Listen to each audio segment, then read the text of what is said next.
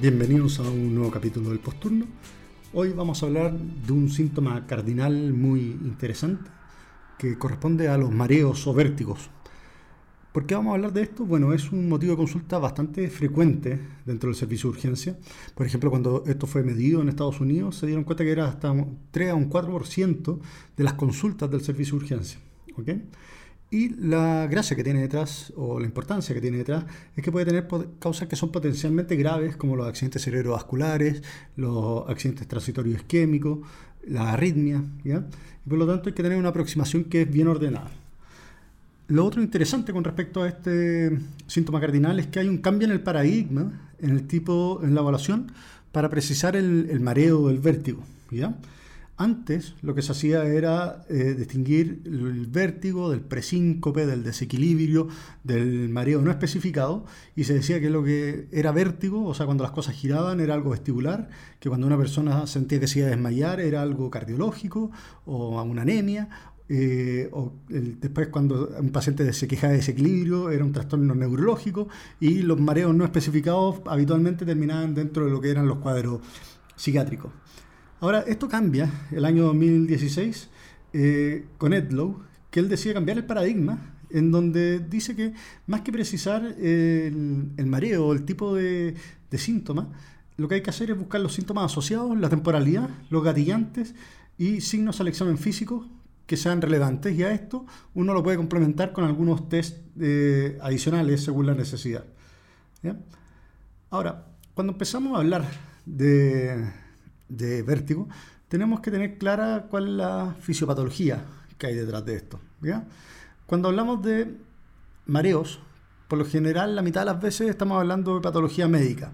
Ahora, cuando estamos hablando de patología central o patología vestibular, nosotros tenemos que entender que tenemos un órgano terminal, que son los canales semicirculares, el sáculo y el utrículo, que vienen en pares. O sea, tenemos a los dos lados de la cabeza eso. Y al tener aceleraciones que son lineales, los otolitos del sáculo o del utrículo estimulan las células vellosas y es toda la sensación de movimiento.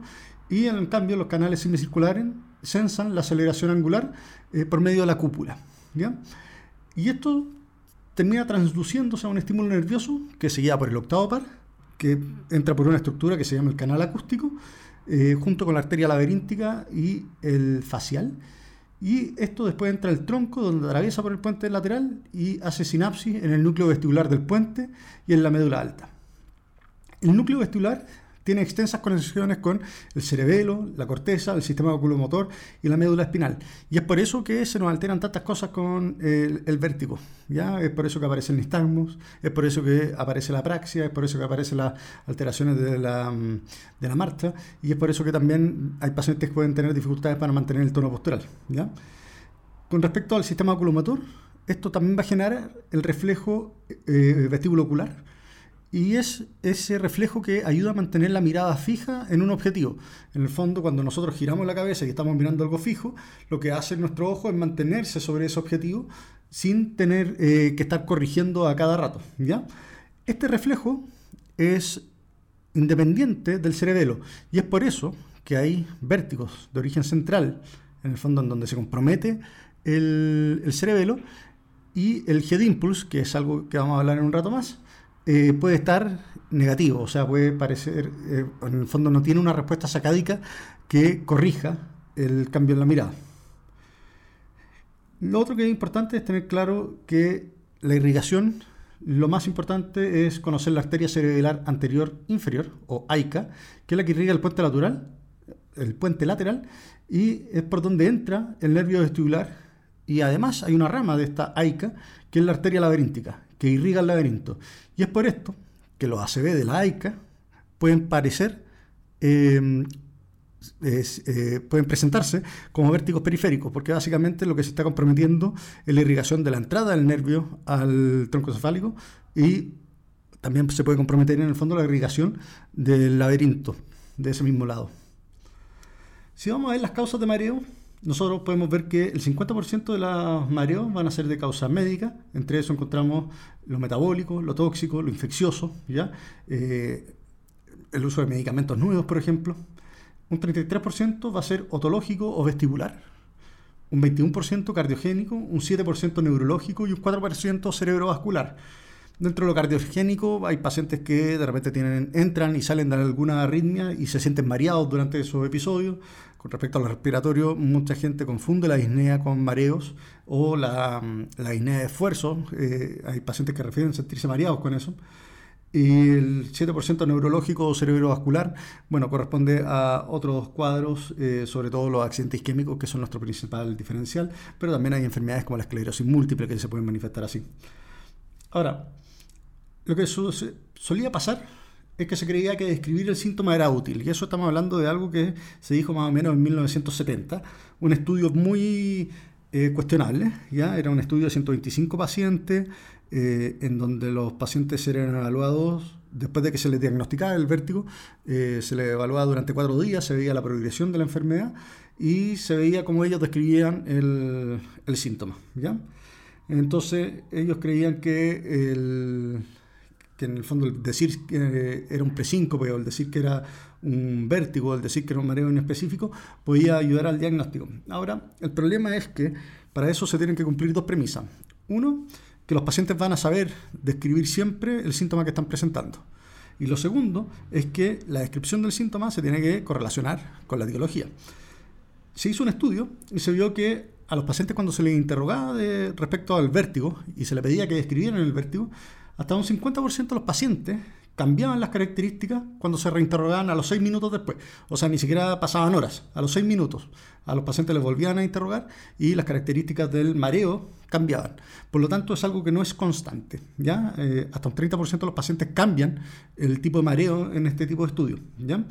Y eh, lo otro que era interesante es que sí se dieron cuenta que, por ejemplo, se mantenía mucho más constante el relato de los síntomas asociados, de los gatillantes y eh, de la temporalidad del, síntoma. Y después hubo otro estudio que demostró que por mucho que alguien ocupe la palabra vértigo para describir su mareo, no se correlaciona necesariamente con patología vestibular.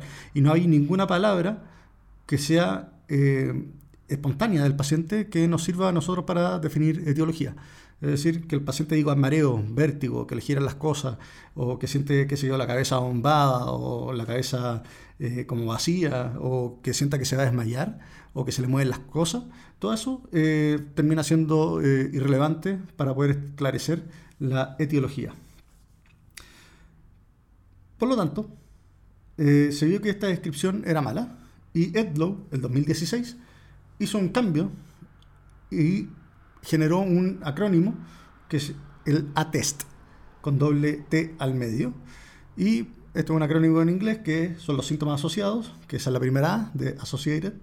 Después está las dos T entre medio, que son de temporalidad y gatillantes, o triggers en inglés. Después están los signos al examen, eh, examination signs eh, en inglés. Y después pruebas confirmatorias o test. En base a la temporalidad y a los gatillantes, vamos a poder clasificar esto en tres síndromes agudos. El primero es el síndrome vestibular agudo, el segundo es el síndrome vestibular episódico espontáneo y el tercero es el síndrome vestibular episódico gatillado. En el síndrome vestibular agudo, el paciente va a tener mareos que pueden durar días, es de inicio agudo y súbito, y que puede estar acompañado por náuseas, vómitos, nixtagmus, poca tolerancia al, movimiento y alteración a la marcha.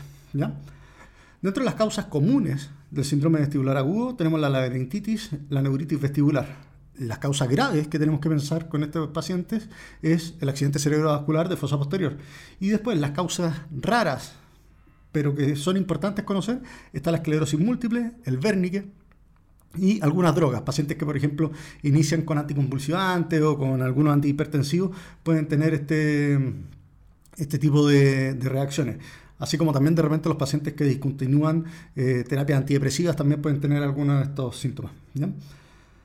Después tenemos el síndrome vestibular episódico espontáneo, y estos son los episodios que ocurren sin un gatillante claro y duran minutos a horas. ¿ya? Las causas comunes que vamos a tener está la migraña vestibular y el Menier. Dentro de las causas graves tenemos el accidente isquémico transitorio de fosa posterior. Y dentro de las causas importantes, raras, están las arritmias, el trombombolismo pulmonar, los ataques de pánico. Finalmente, tenemos los síndromes vestibulares espontáneos gatillados.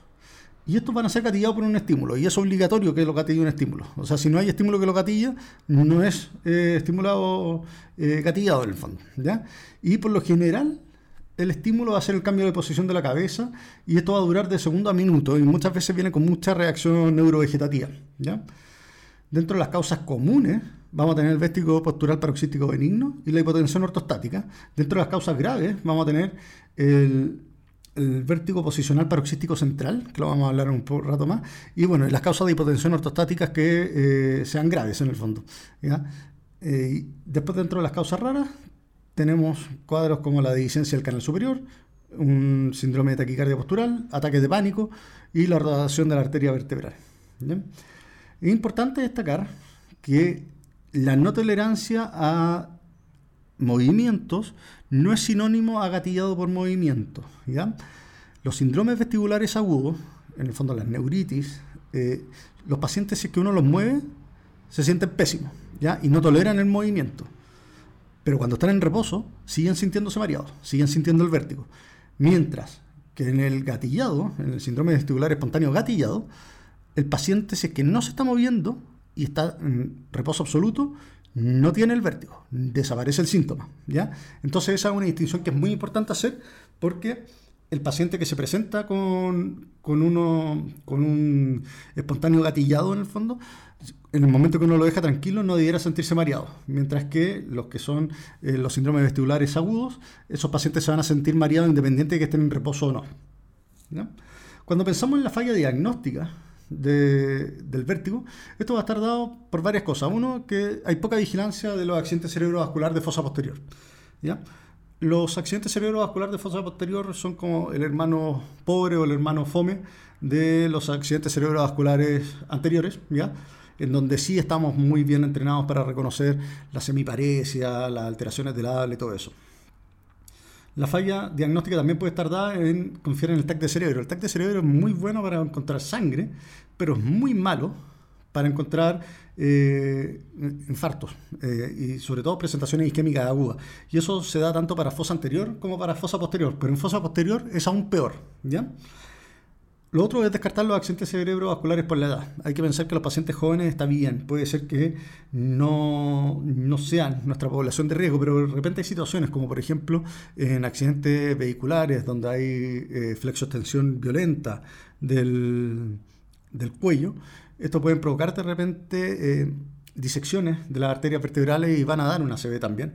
Y eh, de repente hay pacientes jóvenes que por eh, enfermedades inflamatorias también pueden presentar accidentes cerebrovasculares. Por lo tanto, la edad no es eh, tan necesario o no es una única condición para poder descartar un accidente cerebrovascular. Y lo otro es no realizar una anamnesis y un examen físico que sea orientado al estudio del vértigo. Por lo tanto, al enfrentar a estos pacientes ya sabemos que un 50% de los mareos van a corresponder a alguna causa médica en general. Y por lo tanto hay que buscar el uso de fármacos nuevos, hay que buscar la evidencia de sangrados, infecciones ocultas, el inicio de fármacos, si es que tiene dolor torácico o no, si es que tiene dolor abdominal o no, si es que ha tenido palpitaciones, cefalea, etc. ¿ya? Cuando ya empezamos a tener una historia positiva, qué sé yo, para algo que me orienta a una infección, para algo que me orienta a una taquiarritmia, bueno, en esos casos eh, nosotros ya podemos enfocar un poquito más nuestra evaluación y podemos seguir a estudiar eso en específico. Ahora, cuando un paciente se está quejando de mucho mareo, a pesar de que pudiera estar sangrando y todo eso, hay un par de cosas que uno puede hacer. ¿ya? La primera es ver si es que tiene o no tiene un nistagmus. Lo segundo es ver si es que tiene o no dismetría de, la extremidad superior. En el fondo pedir que se toque la nariz después toque el dedo de uno. ¿ya? Y lo otro que uno puede ver es que el paciente es capaz de sentarse sin apoyos, a ver si es que tiene ataxia o no en el tronco. Si es que ninguna de esas cosas está presente, o sea, el paciente no tiene un nistagmo, no está con dismetría y no está con ataxia del tronco eh, y es capaz de sentarse por sí solo, bueno, nos podemos enfocar dirigidamente a estudiar la causa que creemos que es la enfermedad médica que está provocando este mareo. Ahora, si es que encontramos la dismetría, encontramos la ataxia o encontramos eh, el nistagmus, también es bueno empezar a buscar cosas de eh, etiología neurológica. Después, cuando enfrentamos al vértigo propiamente tal, lo vamos a separar en las tres presentaciones que ya conversamos. Entonces, en el síndrome vestibular agudo, uno se pregunta por el patrón del nistagmus. Hay nistagmus que son centrales y hay nistagmus que son periféricos. Si es que el nistagmus mantiene su fase rápida, siempre hacia el mismo lado, ¿ya? no es vertical, uno es capaz de agotar el nistagmus, uno puede pensar que esto es periférico, mientras que si en algún momento tiene verticalidad o cambia de dirección, o sea, la fase rápida pasa a derecha o después pasa a izquierda, ¿ya? Eso uno tiene que pensar que el paciente eh, tiene un nistagmo de origen central y por lo tanto hay que pensar más en el ACV. Después hay un test que se llama el test de SKU.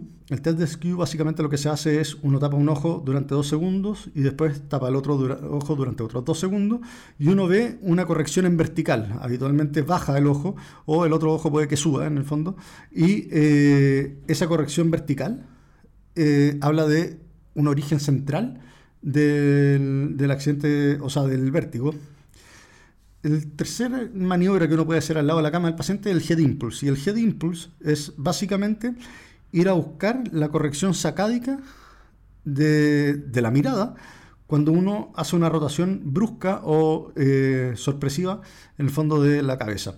Entonces lo que uno hace es ponerse al frente del paciente cara a cara, uno le toma la cabeza, se le inclina en 10 a 15 grados, le pide que mire la nariz y después rápidamente, sin decirle al paciente, uno lo corrige y lo lleva al centro. ¿ya? Si es que el paciente, al mirar de nuevo a los ojos, no necesita hacer una corrección de la mirada, lo más probable es que esto sea de origen central. Ahora, si es que el paciente se retrasan los ojos con respecto al giro de la cabeza, es decir, gira la cabeza y después él tiene que ajustar la mirada y hace esa corrección, que es la corrección sacádica que se llama, bueno, eso habla de un origen periférico. Básicamente, el cableado está funcionando más lento y por eso tiene que corregir, para verlo de alguna manera más ilustrativa. Hay que buscar otros sistemas centrales. Acá es donde aparece la diplopia, la disfagia, la disartria, ¿ya? Que son esas D que uno le tiene miedo en el paciente, la dismetría, la disdiadococinesia, son las D que uno le tiene miedo en el fondo eh, en los pacientes que vienen con vértigo, ¿ya? Porque eso está hablando de que algo más está pasando. Ahora, si es que un paciente además está hemiparético, si un paciente además tiene compromiso de otro par craneal, bueno, hay que pensar en otras cosas y no es un vértigo de origen periférico, ¿ya? Y lo otro que uno puede hacer es preguntar o ver si es que el paciente puede caminar o sentarse por sí solo, ¿ya? Los pacientes con neurítico laberintitis, por mucho que les cueste y por mucho que se sientan inestables, son capaces de caminar y son capaces de, por lo menos, estar sentados. Un paciente con una ACV, con el compromiso de la AICA, eh, la mayoría de esos pacientes son incapaces de levantarse o de mantenerse de pie eh, por sí solos.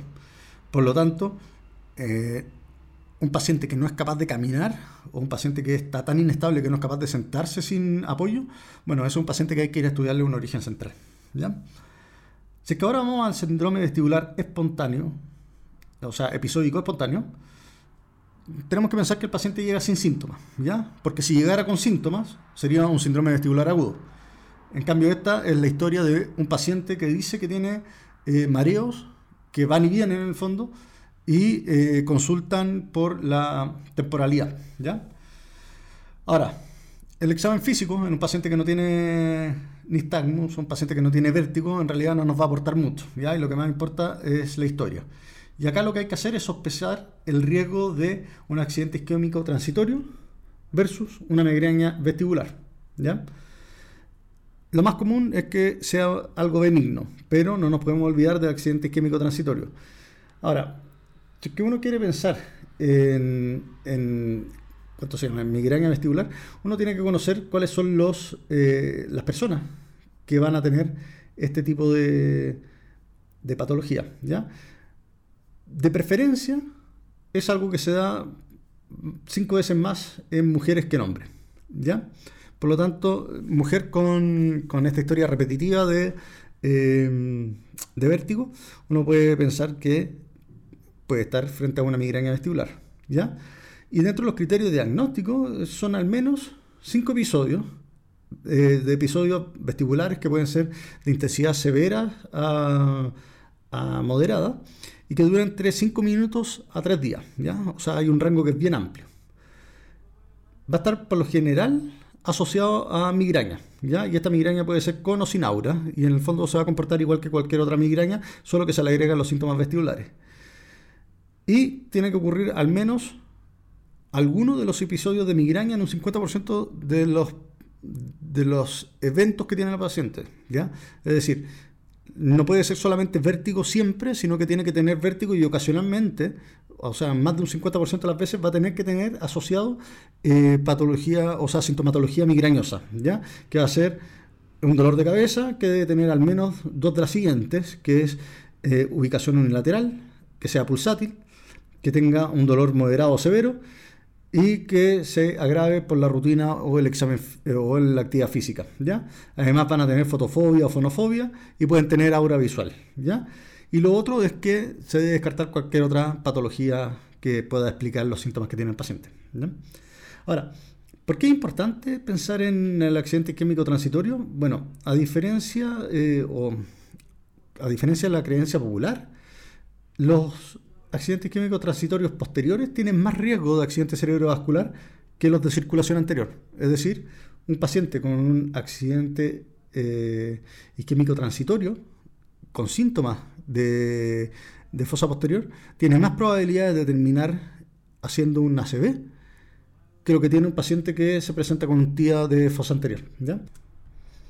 Y lo otro es que hasta un, o sea, de los pacientes que tienen un accidente cerebrovascular de fosa posterior, un 8% ha tenido precedido, ha sido precedido en el fondo por un cuadro de mareo aislado. ¿ya? Entonces, por eso es importante. En el fondo, termina pasando que los pacientes que se presentan con vértigo en el servicio de urgencia tienen más riesgo a 30 días de tener un evento cardiovascular mayor, en el fondo. Eh, y eso incluye los accidentes cerebrovasculares. Entonces, es importante tener siempre en consideración el accidente químico transitorio en estos pacientes que tienen estos síndromes vestibulares episódicos espontáneos. ¿ya? Y finalmente pasamos al síndrome vestibular espontáneo gatillado. Y acá el vértigo paroxístico postural benigno es el más típico y es lo más esperable. ¿ya? Este tipo de vértigo se, gatilla básicamente con los movimientos de la cabeza, ¿ya? Y es, uno, y es un vértigo que se gatilla con el paciente acostado, que es el típico paciente que dice que estaba durmiendo, giró la cabeza, se despertó y se mareó, ¿ya? El hecho de que empiece al estar acostado o con los movimientos de la cabeza le da un LR positivo al vértigo paroxístico postural benigno de 60. ¿ya? O sea, ya tener eso eh, habla tremendamente de que eh, lo más probable es que sea este tipo de cuadro. ¿ya? Ahora, el paciente no va a tener vértigo, como decíamos antes, cuando está quieto. ¿ya? Así que se tiene que gatillar con el movimiento. ¿Y qué podemos hacer nosotros en la urgencia? Lo podemos gatillar. Y para eso tenemos la maniobra de Dix-Calpike, que es para ver los canales semicirculares posteriores, y está el roll test supino, en el fondo que el paciente está acostado y uno le rota la cabeza eh, en una dirección u otra. ¿ya? Cuando uno es capaz de, eh, de, gatillar el nistagmo, uno dice, bueno, esto es algo gatillado y por lo general va a venir acompañado de todos los síntomas. Así que tengan cuidado porque también ha pasado que los pacientes vomitan con estas maniobras. ¿ya? Y hay que explicarle al paciente que no va a ser muy agradable para ellos. Cuando uno habla del vértigo postural paroxístico benigno, uno piensa que va a ser la mayoría de los casos, ¿ya? Pero hay un cuadro que es grave, que es el vértigo postural paroxístico, pero de origen central. ¿Ya? Y esto es cuando hay una lesión adyacente al cuarto ventrículo, que puede ser un tumor, una placa de esclerosis múltiple o un accidente cerebrovascular chico eh, que esté justo muy mal ubicado en el tronco. Y lo que va a hacer es que con el movimiento, con los cambios de postura, van a presentar vértigos, pero van a tener algunas características que lo van a hacer atípico. ¿ya? ¿Y cuáles van a ser estas características atípicas? Bueno, lo primero es que puede que presenten otros cuadros asociados como otros síntomas asociados como diplopia, cefalea, alteración de cualquier otro par craneano o un nistagmus que eh, desde la perspectiva del paciente cuando uno hace el Dix-Hallpike vaya hacia abajo y no hacia arriba, que es lo que se espera con los canales semicirculares posteriores. También es cuando uno hace la maniobra de Dix-Hallpike o el, el test supino, uno espera, uno espera un rato por lo menos unos 30 segundos hasta que empiece el nistagmus y empiecen los síntomas. ¿ya? Cuando uno hace esto y empieza de manera instantánea, ¿ya? esto habla de que puede ser de origen central. Entonces, hago el Dix-Salpike o hago el roll test, si es que el paciente se demora en presentar el nistagmus, habla de algo más periférico. Si es que el paciente empieza con el nistagmus de manera inmediata, eso ya habla de algo que puede ser central. ¿ya? Por lo general, el nistagmus del vértigo postural paroxístico benigno es autolimitado, no dura más allá de un minuto. Ya sé que está empezando a durar 90 segundos, 2 minutos, uno tiene que pensar que esto puede estar de origen central. ¿ya? Y lo otro es que los pacientes por lo general tienen esta cosa que es, empieza el nistagmo, se empieza a aumentar, aumentar, aumentar, aumentar, aumenta los síntomas y después empieza a, de a poco a disminuir, a disminuir, a disminuir. ¿ya? En cambio, con los pacientes de origen central, esto empieza de manera inmediata, es muy largo y empieza por lo general la misma intensidad. Y lo otro es que no generan tantos síntomas neurovegetativos como los que puede generar el vértigo postural paroxístico benigno. Por lo tanto, son varias características que hacen que sean bien como eh, atípicas las presentaciones en nistagmo. Y al final termina pasando que el paciente que genera más eh, como incomodidad en la urgencia porque el paciente que va a vomitar, el paciente que va a tener un cuadro con mucha activación simpática, que se va a poner sudoroso, que se va a sentir pésimo, ¿ya? Ese paciente por lo general tiene algo que es más benigno que el paciente que se le empiezan a mover los ojos, los ojos se quedan moviendo un buen rato y que tiene pocos síntomas. Ahora, cuando vamos a hablar de confirmación diagnóstica, por lo general pensamos en imágenes. Y dentro de las imágenes está el TAC de cerebro. Y el TAC de cerebro es malo, ¿ya? Como lo conversábamos antes, tiene súper mala sensibilidad en cualquier cosa que sea aguda isquémica, de fosa anterior o posterior, y de fosa posterior es mucho peor. Y si es que uno dice, bueno, voy a ir a buscar sangre con estos pacientes, bueno, solamente un 0,5% de los pacientes que tienen mareos aislados tienen alguna hemorragia social. Por lo tanto, es plata perdida, ¿ya? Es un examen que no nos va a dar ningún tipo de indicio, y es más, nos puede dar una falsa seguridad. Ahora, la resonancia magnética es interesante, porque dentro de las primeras 48, 72 horas puede ser que no encuentre un accidente cerebrovascular. Y puede ser que no encuentre un accidente cerebrovascular de fosa posterior, sobre todo. ¿ya? Y puede tener falsos negativos de estar un 12 a un 18% en las primeras 72 horas. Eso es, es importante, ¿ya? Porque muchas veces está la confianza de que si la resonancia salió negativa, bueno, probablemente el paciente no tiene nada, ¿ya? pero si es que la historia es muy típica, si es que el riesgo cardiovascular del paciente es muy alto, ¿ya? a estos pacientes hay que considerarlos como si fuera un accidente cerebrovascular y probablemente reestudiarlos hospitalizados y no quedarse con esta falsa seguridad de que tengo una imagen negativa eh, en estos eventos que son agudos sobre todo. Después si quedamos a los manejos, bueno, por lo general todos los pacientes tienen derecho a recibir benzodiazepina, antieméticos hidratación, ¿ya? Van a ser antihistamínicos, que son medicamentos que los van a ayudar a manejar los síntomas, ¿ya? Un paciente que se presenta con una neuritis, un paciente que en el fondo llega con un síndrome vestibular agudo, está con todos estos síntomas, eh, es un paciente que se va a beneficiar de corticoides.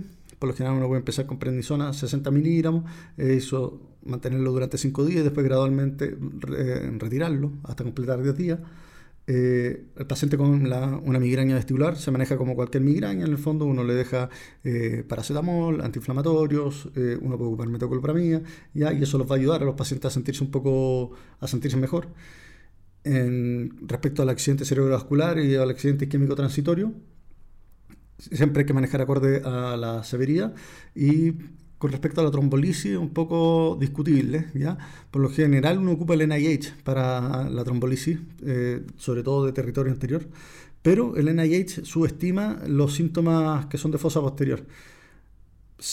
Por lo que estuve leyendo y por lo que he visto, a los pacientes que la alteración de la marcha es muy, muy, muy importante, o que están muy sintomáticos, esos son pacientes que podrían beneficiarse de trombolisis, pero de nuevo, no hay nada estudiado y esa es una decisión que se toma finalmente con el neurólogo. Y lo otro, nunca olvidarse que si el paciente tiene vesículas en la oreja, tiene vesículas en el cuello y, está con un vértigo, el paciente puede tener un Ramsay Hunt y uno debe tratar ese cuadro con aciclovir o alaciclovir según corresponda.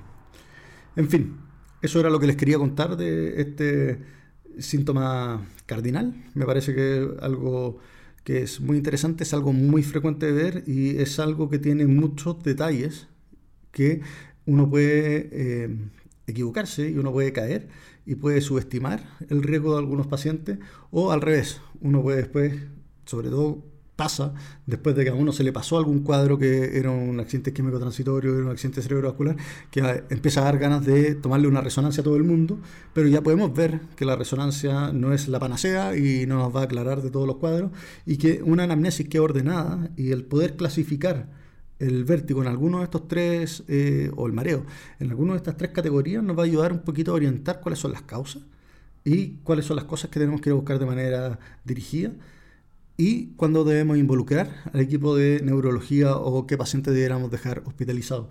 No se olviden del riesgo cardiovascular de los pacientes, el mismo que provoca los infartos, el mismo que provoca los accidentes cerebrovasculares. Un paciente que tiene que es muy diabético, que es muy hipertenso, que es muy fumador o que ya está operado de no sé cuántos bypass coronarios o que tiene enfermedad em, arterial periférica, bueno, esos pacientes tienen más riesgo de hacer cosas que son centrales a esos pacientes hay que bajar un poquito el umbral de sospecha.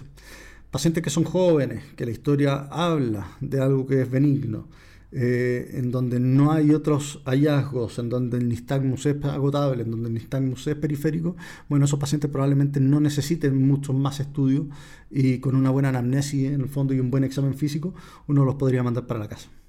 Así que eso es todo por este capítulo del posturno. Un abrazo a todos y nos veremos el próximo viernes